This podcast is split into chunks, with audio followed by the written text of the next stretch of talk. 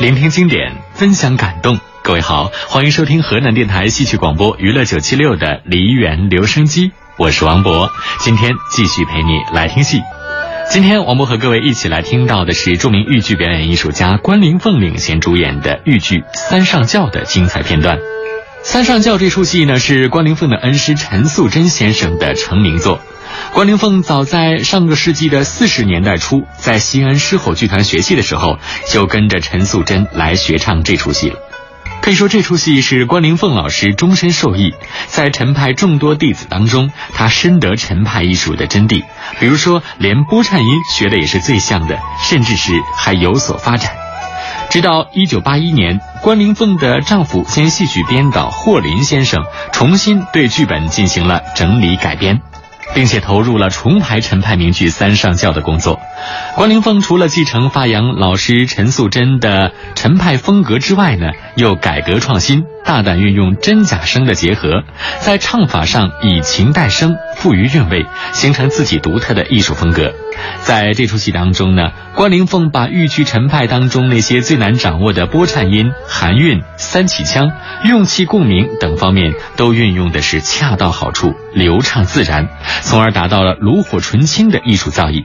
当年在开封有着一千七百多个座位的大众剧场，隆重上演了降服调陈派代表作《三上轿》，连演了四十七场，场场爆满。一九八二年的春天呢，关凌凤率领开封市豫剧团赴首都北京，公演了豫剧陈派代表作《三上轿》，可以说是一举轰动京华。当时各大新闻媒体发布消息之后呢，承担这次演出的长安大戏院一下子是空前热闹起来。预先安排好的几场戏票很快是兜售一空，许多没有买到票的人呢，就打电话找门路托熟人，非要亲眼看一看被誉为豫剧园地里的苦菜花、双目失明的陈派传人关凌凤的英姿。首都长安大戏院的帷幕终于拉开，已经五十岁的关凌凤走上舞台，宝刀不老，用她那仍然是金嗓钢喉的降服调唱腔，气力充沛、响堂而又挂味的连唱了二百多句，而游刃有余，博得了满堂喝彩，征服了台下数不清的观众。那今天我们一起来听到的就是当时的实况录音，这是河南人民广播电台所录制的。接下来我们就共同来欣赏。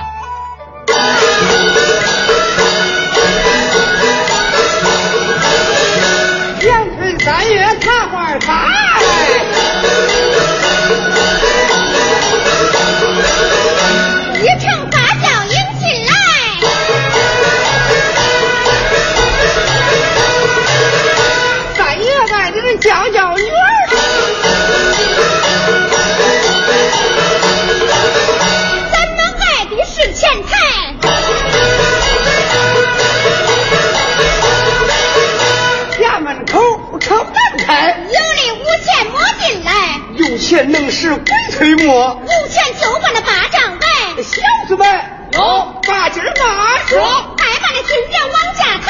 三爷赏赐花花银，一人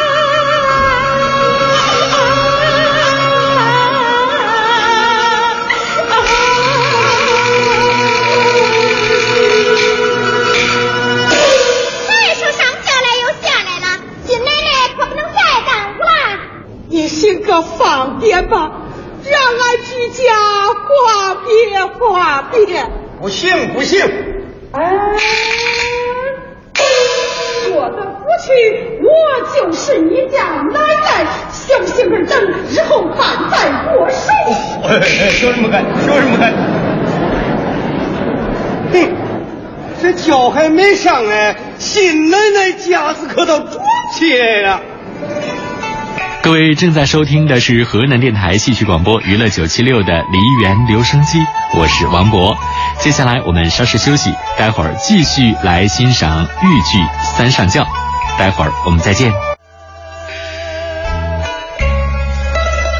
欢迎各位继续来收听河南电台戏曲广播娱乐九七六的梨园留声机，我是王博。接下来继续陪你来听戏。我们今天一起来听到的是著名豫剧表演艺术家关凌凤领衔主演的豫剧《三上轿》的实况录音。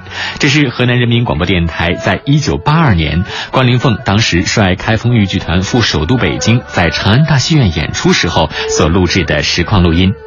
在这出戏当中，关凌凤所唱的那段崔氏女三次上轿时的二百多句的唱段，可以说是豫剧当中的极品了。